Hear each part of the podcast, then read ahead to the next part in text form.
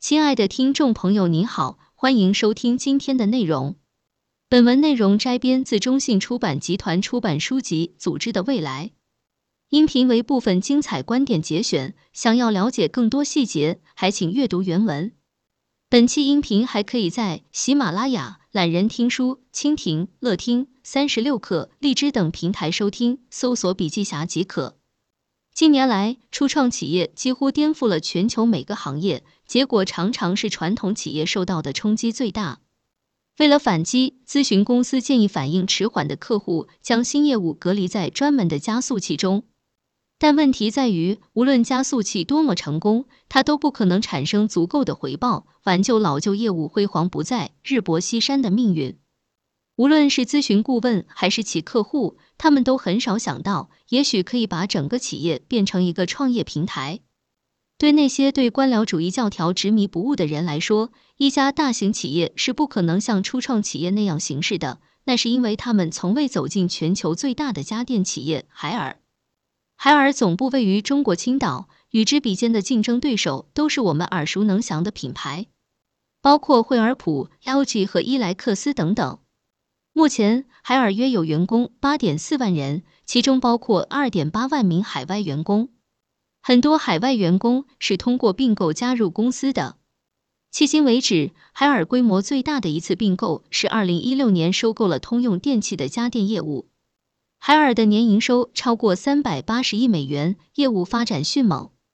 在过去的几十年里，海尔核心家电业务的毛利润每年增长百分之二十二。业务收入每年增长百分之二十，同时该公司在新业务的探索中创造了超过二十亿美元的市场价值。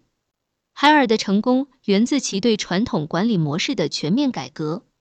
这场脱胎换骨式的改革由张瑞敏，海尔公司锐意进取的董事局主席兼首席执行官亲自挂帅，主要聚焦于三大目标：一，人人都是创客。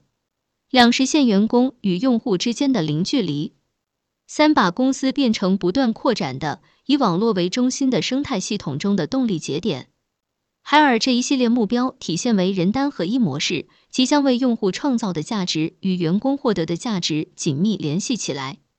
人单合一模式在以下七个关键方面区别于传统的科层制：一、从业务大一统到小微。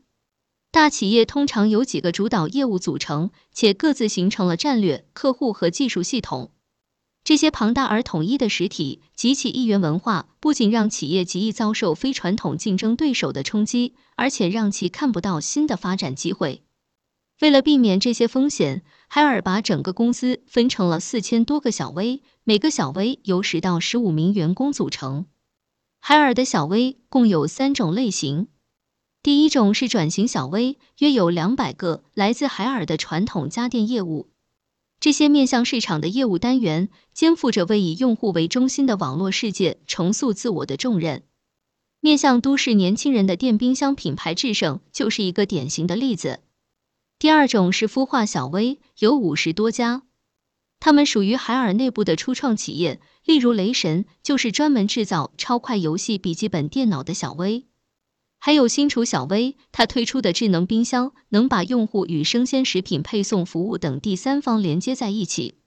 最后是节点小微，大约有三千八百个，他们向其他面向市场的小微提供组件和设计、制造、人力资源支持等服务。其他节点遍布全国，主要负责销售和市场营销。小微是张瑞敏实现建立全球首个真正的互联网时代企业的关键。这意味着，海尔不仅要开发依托互联网的产品，也要开创一种与互联网架构类似的组织模式。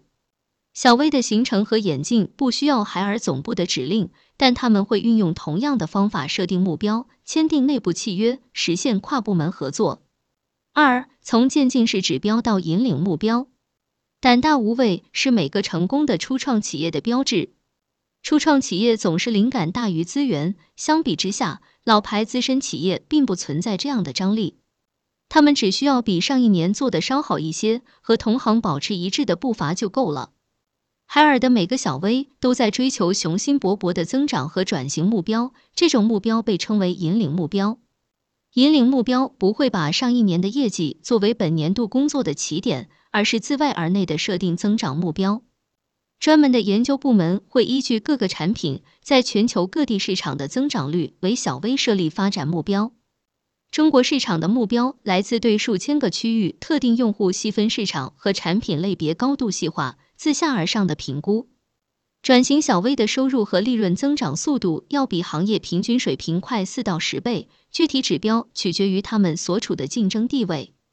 对海尔相对落后的产品类别和地区而言，小微的市场份额增长空间更大，目标也会定得更高。在海尔领先的产品类别和地区中，目标没有那么高，但仍然处于市场基线水平的数倍之上。小微的引领目标还包括转型。每个面向市场的小微都要努力成为生态企业。第一步是大规模定制化。海尔在先进制造领域投入重金，如今大多数工厂都可以做到按单定制。下一步是提供可以产生经常性收入流的服务，把客户变成用户。海尔最终的目标是建立平台，把用户和第三方服务提供商连接起来。最有代表性的例子莫过于社区洗。海尔在中国的一零零零所大学里安装和维护四万多台联网洗衣机，开发了智能手机 App，学生们可以轻松的完成宿舍洗衣设施的预约、使用和支付。同时，外部供应商也可以通过社区洗接触 App 上的一千多万用户。如今，社区洗平台还承载着其他几十种业务，例如送餐、配送宿舍家具等等，小微也可以获得其收入分成。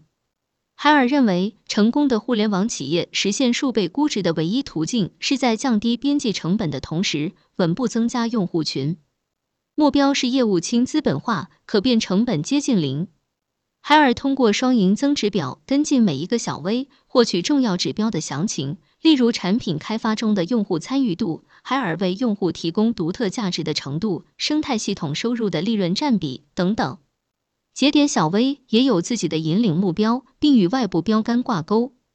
例如，从事生产制造的节点小微也需要降低成本、缩短交付时间、提高质量，进一步实现生产设备的自动化等等。大多数组织是不撞南墙不回头的，只有遭遇挫败，他们才肯挑战陈旧的习惯。他们的变革是应激式的，而不是先发制人的。海尔的引领目标鞭策小微不断审视其核心假设，就像在初创公司一样，每个人都知道太多的一成不变是行不通的。三，从内部垄断到内部契约，在初创企业中，每个人的老板都是他们的客户，多数员工的业务和自己的经济利益直接相关，他们明白创造价值的唯一方式就是让客户满意。与此形成鲜明对比的是。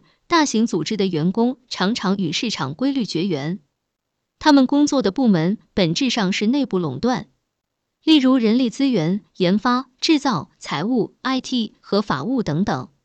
这意味着，即使这些内部服务提供者效率低、不称职，他们也不会被解雇。内部关系不是由自由协商的合同来管理，结果就是平庸、僵化、低效。海尔再一次彰显了其独特之处。每个小微可以自由选择是否与其他小微签订合同。通常，用户小微会与十几个或更多的节点小微签订合同。如果认为自己的需求可以通过外部供应商得到更好的解决，他们就可以选择与外部供应商签约。无论选择内部还是外部，协议的谈判都不会受到高层的干涉。每个小微都会根据其目标考虑需要哪些设计、技术、生产和营销支持，随后让节点小微竞标。通常会有二到三个节点小微反馈，提出建议，并展开讨论。各方均可挑战现行做法，并通过头脑风暴提出新办法。例如，营销和销售节点可能会挑战生产节点，要求他们解决运往自己所在区域的产品的质量问题。这个过程听上去有点缓慢复杂，实则不然，因为它是通过事前算赢实现的，也就是事先规定最低业绩标准和利润分成，这有利于减少协商中的阻力。协议一旦达成，人们就可以通过移动应用程序实时监测每个节点的目标完成情况。外部环境如果发生改变，协议条款就可以在一年内被动态优化。这也是为什么海尔倾向于使用契约而不是合同。一名小微主告诉我们，在过去的十八个月里，他换过十几个节点小微。节点小微如果无法提供有竞争力的服务，就会面临破产。节点小微的很大一部分收入取决于其他小微的成功。二零一九年，海尔开始推动分销和制造等供应节点小微之间签订直接契约。这一改变是为了让供应节点对最终用户更加负责。初步结果非常鼓舞人心，在一个地区更换故障冰箱零件的等候时间从五天缩短到二十四小时。按照内部契约，节点小微的薪酬与其提供服务的面向市场的小微表现相关，所以如果面向市场的小微未能达成引领目标，为其提供服务的节点小微就会受到影响。如此一来，每位员工的薪酬都与市场表现相连。张瑞敏指出，海尔不再是企业复薪，而是用户复薪。四，从自上而下的协调到自发协作。说到这里，你可能会问：一家拥有近四千个小微的企业是如何统一协调技术和设备投资的？它是怎样在不牺牲小微自主权的前提下做到协调一致的？随着公司的发展壮大，内部团体纷纷形成，公司很难管理日益增长的相互依赖性。通常的应对方法是由中心员工团队统一负责协调各个职能部门的战略和投资。例如市场营销、生产、采购和物流等，但这不可避免的造成了更高的中心化、更高的间接成本和更低的响应能力。海尔的方法有所不同，在追求规模和范围经济效益时，海尔强调协同合作，而不是强制命令。每个小微都属于一个平台，平台负责人的职责是找到跨小微协作的机会。有些平台会把相似产品类别的小微聚集在一起，例如洗衣、冰箱或视听产品等等；其他平台则专注于共有能力的打造，例如数字营销、大规模定制等等。平台负责人的职责包括：一、把各个小微产品组合的重复性降到最低；两、帮助小微寻找机会，使用通用组件；三、协调重大技术及设备投资。四、协调小微与外部业务合作伙伴之间的互动；五、协助传播最佳实践；六、与其他产业平台协同合作。最关键的是，没人需要向平台负责人汇报工作，平台负责人也不属于高管。这样一来，平台负责人如何发挥其影响力呢？主要依靠把小微整合起来，帮助他们在共同利益领域里建立战略。例如，打造物联网智慧能力，创造可以相互交流的产品等等。平台负责人的责任在于促进协作，而不是强迫协作。内部合作的另一助力来自海尔对用户共同负责的做法。例如，有几家小微听说海尔的智能产品无法交互使用，于是聚在一起制定了一个宏大的计划，把新厨变成了公司联网设备的通用技术平台。如此一来，其他小微也会为新厨贡献用户调研和支持性技术。这一非正式团体就是如今海尔所称的生态系统微社区的雏形。海尔的十联网社区就是一个例子，它包括多个产品平台的众多小微、数以百万计的用户和数百家合作伙伴，例如在线购物网站、有机食品供应商。在大多数企业里，协作意味着中心化，但海尔是个例外。张瑞敏相信，最好把权衡交给距离用户最近的人，让小微自行选择什么时候协同作战，什么时候单打独斗。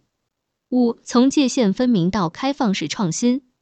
初创企业往往是开放式的，他们在开发初期就和用户接触，为的是创造良性循环，通过日益扩大的用户群体获得持续的见解，以此提高产品和服务，吸引更多的用户。在初创企业中，用户是共同创造者。初创企业资源有限，不得不创造性的利用外部资源。相较于内部扩张，初创企业往往会选择从云服务供应商那里购买关键服务，只要情况允许，他们会选择租用而不是购买。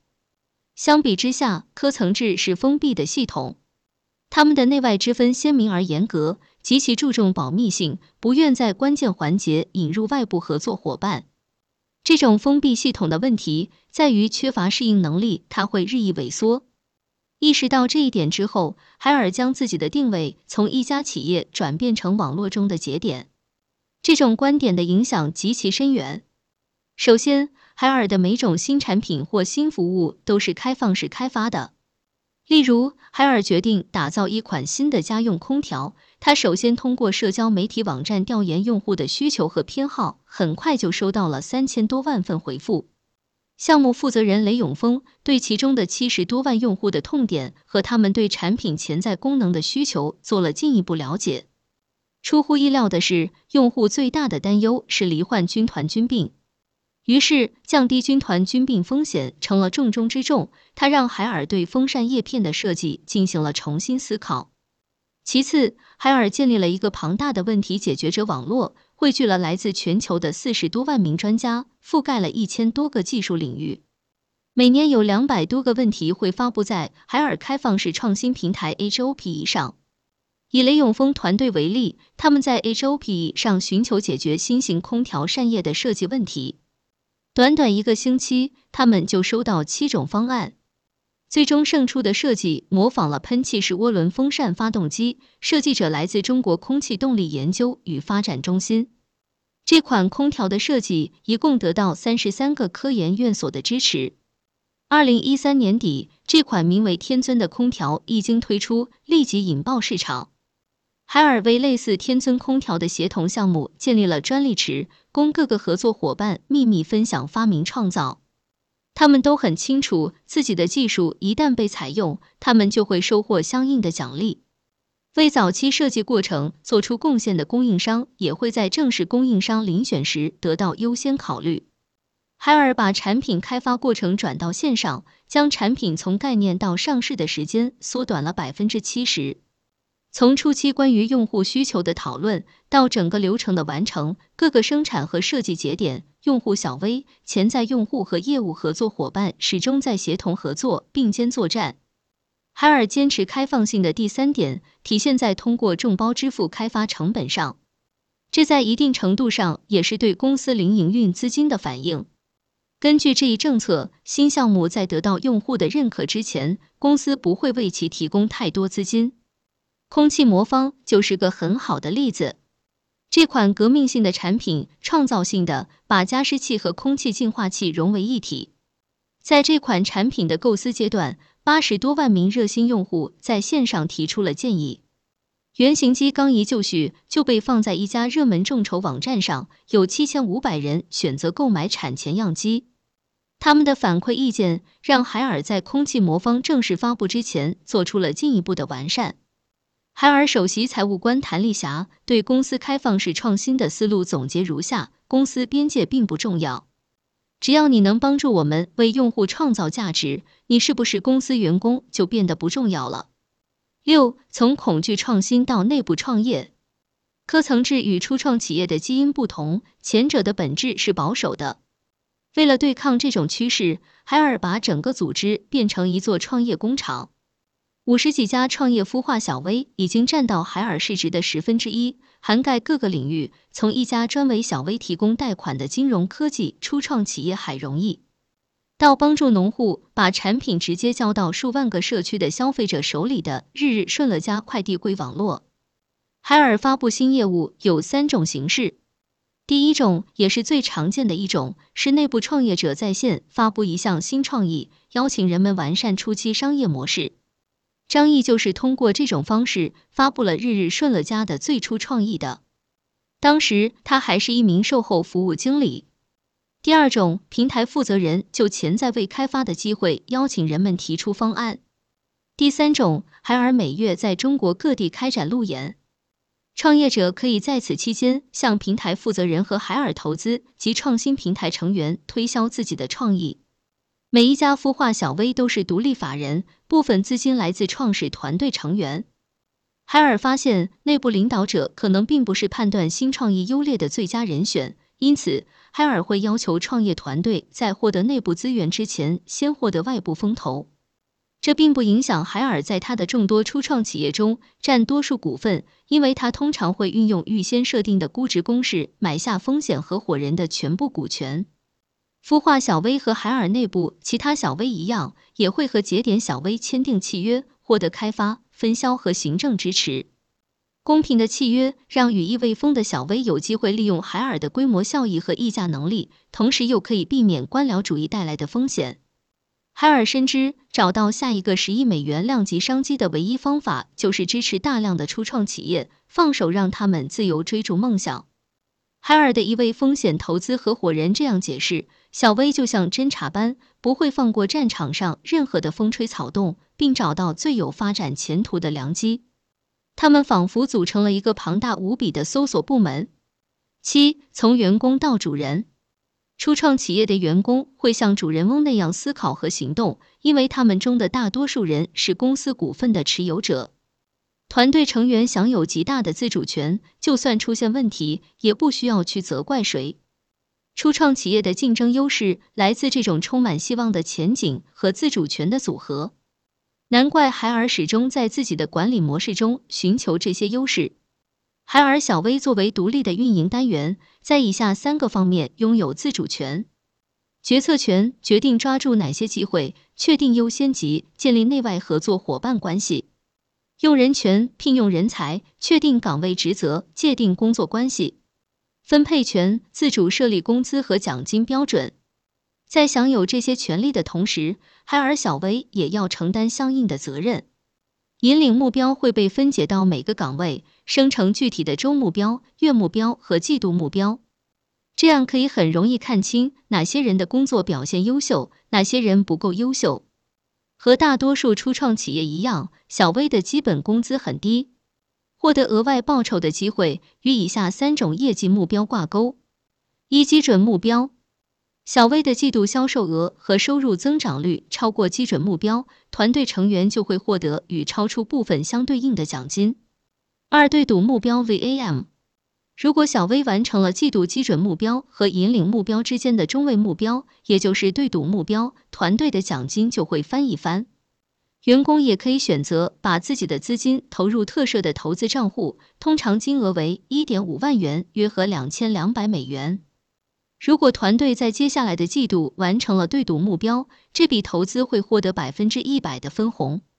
三年度对赌目标，小微团队如果连续四个季度实现对赌目标，就有资格参与利润分成。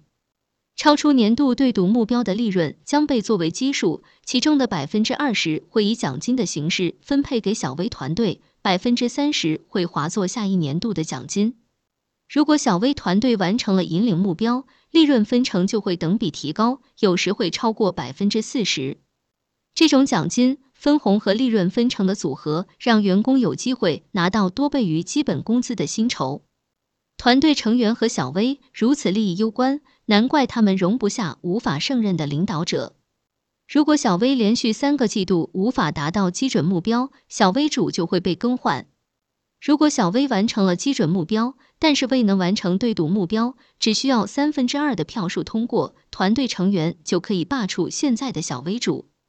新的小微主通过竞聘产生，通常会有三到四位候选人，他们要向小微团队成员展示自己的计划。小微团队有时会淘汰所有的候选者，进行第二轮遴选。业绩欠佳的小微主还要面临被强制接管的风险。